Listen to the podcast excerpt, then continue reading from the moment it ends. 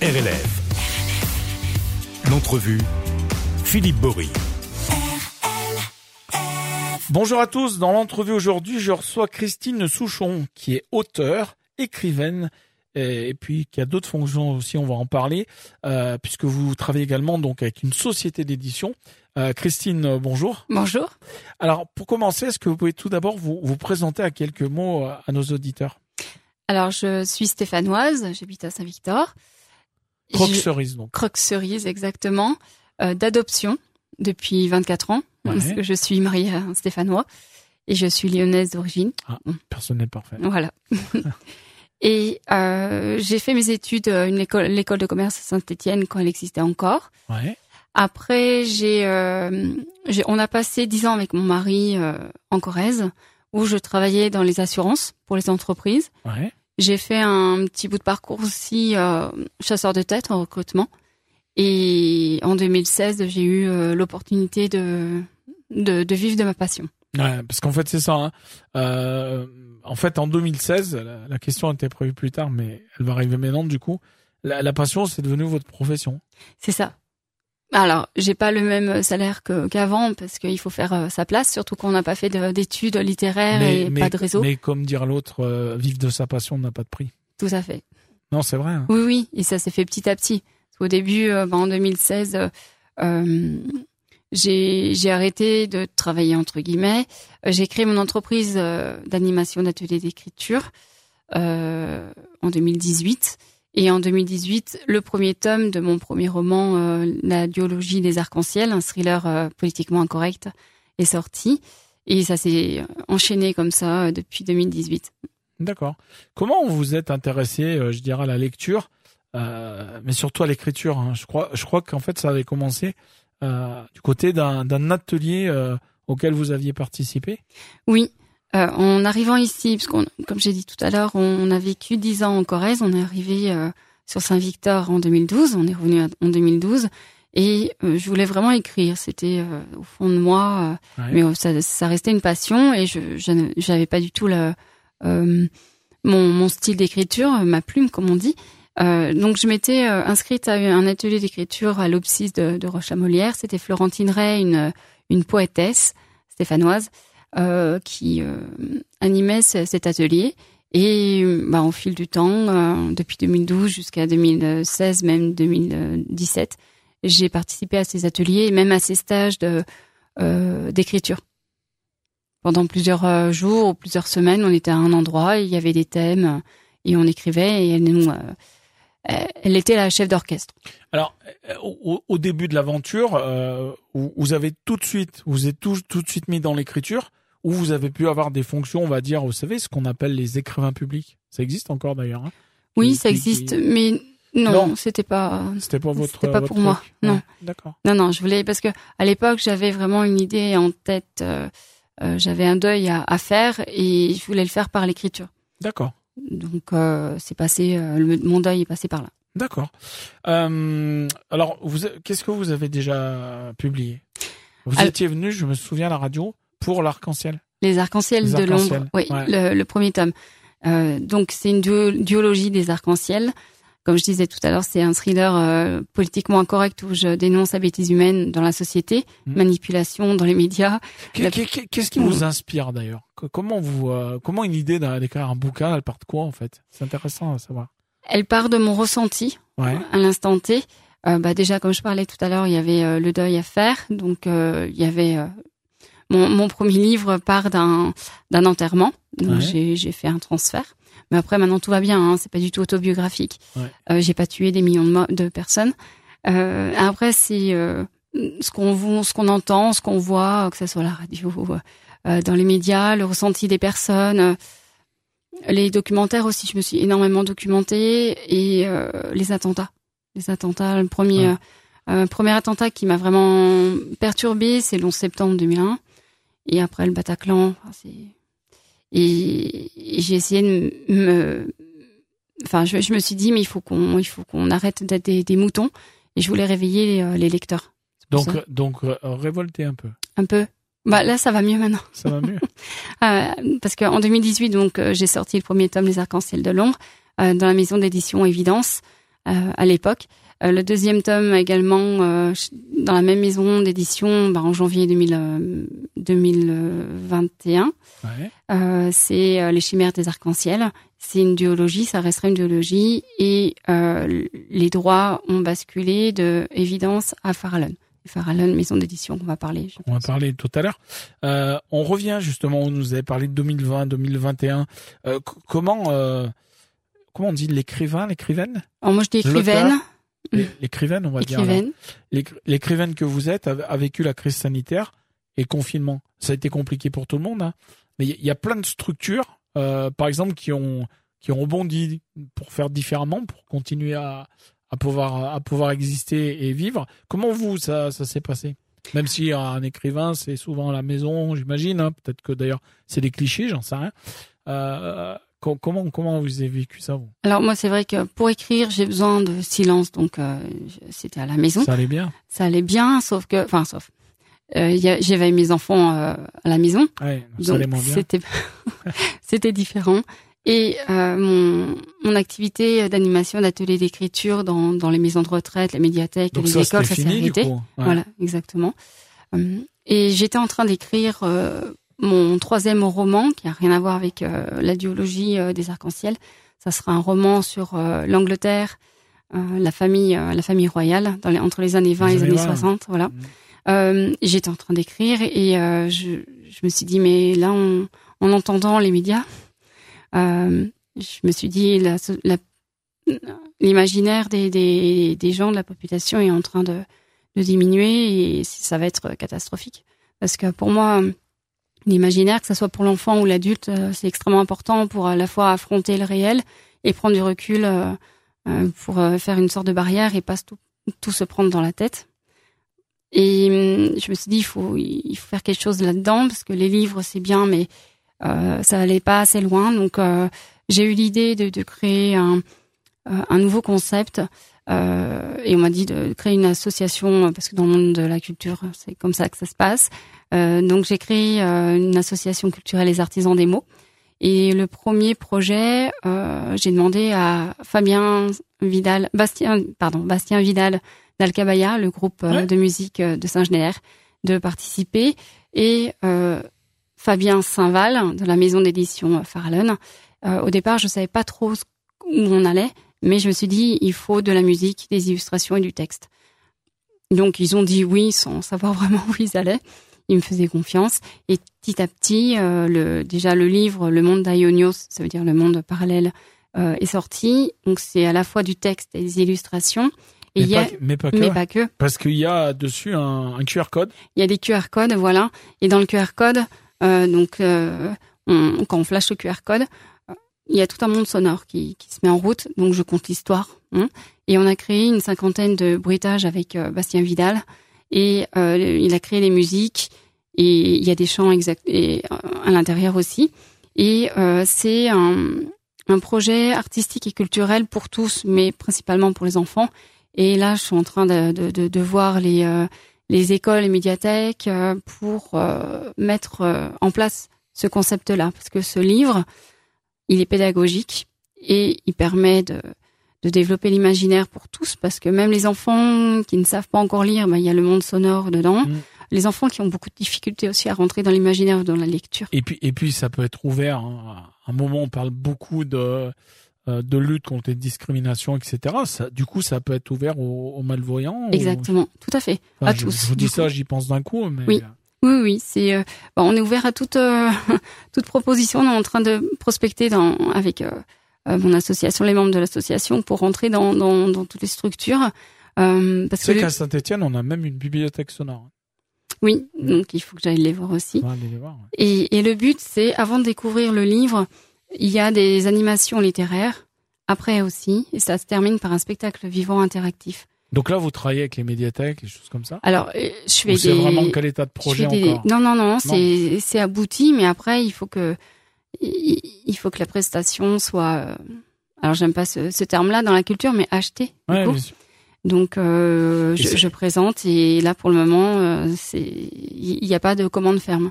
Ouais, et puis souvent, alors Euh, moi, je vais plus parler pour ce qui euh, concerne la radio, du coup, du, d'un point de vue musical. Mais, c'est vrai que les, collectivités, en règle générale, hein, elles ont souvent euh, peu d'argent pour, pour, pour, pour des, des, des gens locaux qui veulent, qui veulent se faire connaître et tout. Par contre, il y a des, énormément d'argent dépensé sur des gros plateaux. et c'est vrai que c'est pas simple de d'essayer de se faire sa place, j'imagine. C'est ça, exactement. Ah oui, oui, c'est c'est pas simple du tout. Euh, après, Parce que du coup, vous proposez un, un je veux dire, c'est c'est presque un spectacle parce qu'il y a le livre, il y a le spectacle derrière. Enfin, il y a et il y a des ateliers. c'est un packaging complet. C'est un packaging. Oui, après les personnes Je sais pas prennent si on peut ce dire ce terme, mais Oui, euh, les, les personnes prennent les modules. C'est des modules, euh, prennent ce qu'ils veulent. Mais c'est vrai que si il y a trois modules différents, par exemple, avant de découvrir le, le monde d'Ionios, l'histoire, il y a euh, un atelier où les, les personnes euh, doivent recréer un, un puzzle multisensoriel. Ça veut dire comme il y a des bruitages, des illustrations, des textes. Donc je leur propose un bruitage, un bout de texte et une illustration, et ils doivent les assembler en fait. Dire Mhm. bah tiens, je mettrai telle telle phrase avec tel bruitage, etc. interactif. Exactement. Après, la découverte du, du livre, c'est sous forme de, de balades contées euh, enregistrées, soit sur kakemono ou panneau. Donc, on a euh, créé tous les panneaux avec les, les illustrations, les textes et les QR codes. On, on a investi dans les audio guides. Ouais, bien sûr. Euh, parce qu'en théorie, les enfants n'ont pas de téléphone. Hum. Et après euh, la découverte du monde d'Ionios, il y a des ateliers d'écriture. Parce que comme j'ai euh, le, le, le- mon, an- mon entreprise d'animation d'ateliers d'écriture, donc j'ai le- l'expérience dedans. Ouais. Et euh, le spectacle vivant interactif arrive à la fin.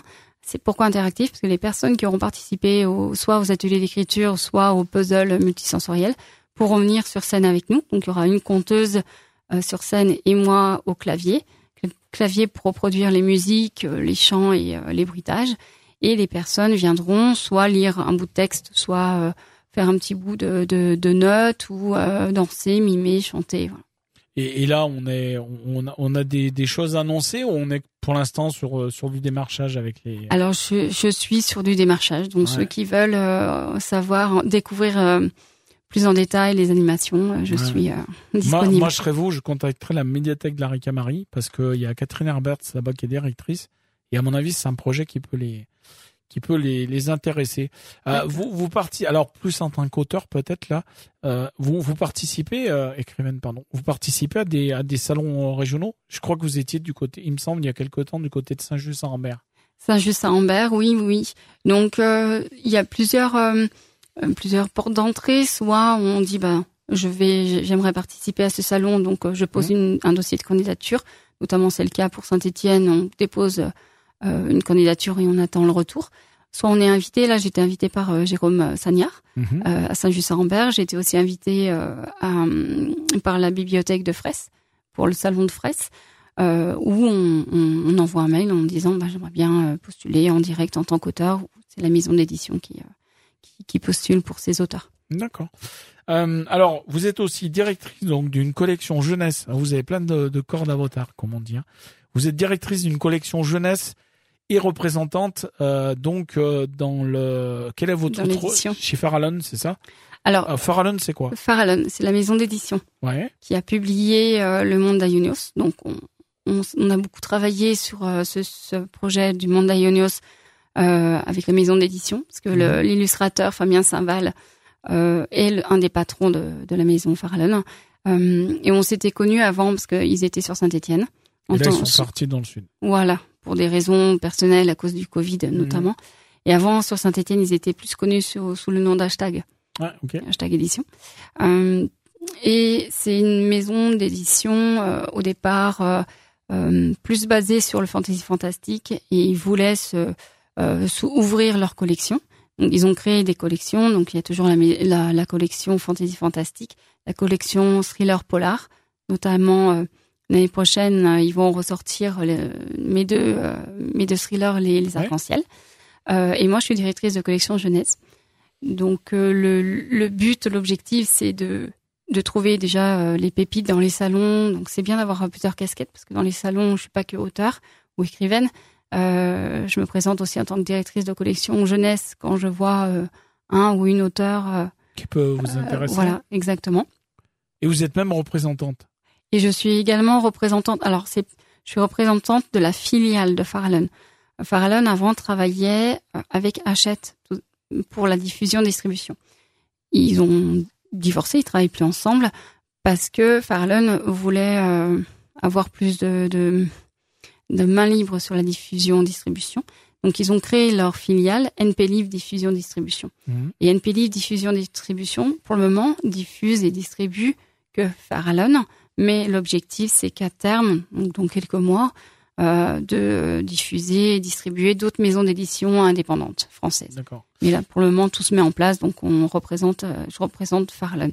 Et, et c'est pas trop compliqué de d'avoir plusieurs casquettes comme ça ou au contraire c'est un c'est du gagnant-gagnant? C'est du gagnant-gagnant. Alors gagnant-gagnant, je sais pas, mais c'est euh, c'est une c'est logique et ça s'imbrique tout. Par exemple, bah, auteur, quand je démarche en tant que représentante de NP Livre Diffusion, qui euh, distribue Farallon, euh, je présente le catalogue Farallon et donc du coup je présente ma hum, collection jeunesse, donc les auteurs Ouais. que j'ai en- en- engagés entre guillemets, avec qui je travaille, et mon livre Le Monde d'Aionios. Donc euh, ça permet de, de, de faire découvrir aux, aux libraires et aux médiathèques mon livre, entre autres. Euh, donc de, de, fixer des dates de dédicace et aussi l'autre casquette avec les médiathèques de euh, parler de, du concept du monde d'Aionios avec euh, mon association des artisans des mots. Donc c'est vrai que ça fait euh, Et mais en même temps ça ça ça bringue bien quoi. c'est ça exactement. Ouais. Euh, Christine, dans, dans les prochains mois, il y a, il y a de nombreux projets, je crois. Euh, et, et le plus proche de nous, c'est le 22 juin, donc mer- mercredi prochain, avec la sortie donc de la série policière jeunesse, les trois détectives. Alors moi, les trois détectives, ça me ça me rappelle des souvenirs, il me semble, du côté de la bibliothèque euh, Verte. verte, c'est ça? C'est ça. Donc pour faire l'historique des trois détectives, euh, c'est une, série euh, d'origine euh, américaine. Il y avait Alfred Hitchcock Mm. qui a été apparu dans les 27 premiers volumes. Et il y a eu un énorme succès aux États-Unis entre les années 60 et 90. Et ce succès-là a migré en Europe, en Allemagne et en France. Et en France, c'était Hachette dans la Bibliothèque verte qui euh, diffusait ce, euh, cette série-là. Euh, ça s'est arrêté dans les années 90. Euh, et en Allemagne, l'édition, la maison d'édition Cosmos a repris ces, euh, cette série-là en 2018, a modernisé, parce qu'au départ c'était trois jeunes détectives garçons, ils ont modernisé avec une version trois jeunes enquêtrices. ah. Donc à chaque sortie, il y a le volume trois jeunes détectives garçons sous le nom de trois points d'interrogation et les trois jeunes enquêtrices sous le nom de trois points d'exclamation. Et est-ce qu'un jour on va avoir euh, du mixage entre les filles et les Ah, garçons? je sais pas du tout. je ne sais pas. Euh, et ce, euh, cette série-là, Farallon a eu, euh, bon, je sais pas si on peut dire le marché, mais travaille avec l'édition Cosmos. À- ben, alors, la maison d'édition Cosmos a fait confiance à Farallon, alors que dans les années 60-90, c'était euh, Hachette qui avait le, le, le marché. Et euh, cette, euh, ce partenariat a été possible par le travail de Farallon avec l'agent littéraire Léor. Donc il y a une grosse, un gros travail entre cette maison, la maison d'édition Farallon et l'agence Léor pour acheter des droits à, l- à, à l'étranger. Mhm. Donc du coup les les trois euh, détectives qui viennent d'Allemagne, 17 millions de, de ventes en Allemagne. D'ailleurs, Ah ouais. Mm, voilà, c'est ça. Euh, et il y a un, un film, euh, un, film en cours de tournage qui va sortir en 2023 Ad- 2024. Adep- adapté donc de, des bouquins. Oui, exactement. D'accord. Voilà. Bon, bah ça, ça nous laisse plein de, plein de choses en, en perspective. Il y a quelques dates importantes, sinon on l'a dit d'ici cet été, des choses comme ça. Au mois d'août, on m'a dit? Alors au mois d'août, le, le 27-28 août, je serai au salon de Billon, donc vers euh, vers Clermont, Ouais. pour euh, notamment bah, les la diologie euh, des arcs-en-ciel Ouais. et le le livre jeunesse euh, Le Monde d'Aionios. Très bien. Bah, écoutez, Christine, ce que je vous propose, c'est que euh, on laisse passer l'été, puis on, on vous souhaite euh, plein de, de courage, plein de succès, donc pour pour tous ces projets, hein, parce que finalement ils sont ils sont nombreux. Oui. Et puis vous revenez très vite faire le point d'ici la fin de l'année, peut-être sur RLF. Avec plaisir. Merci à vous. en tout cas. Merci. Au revoir.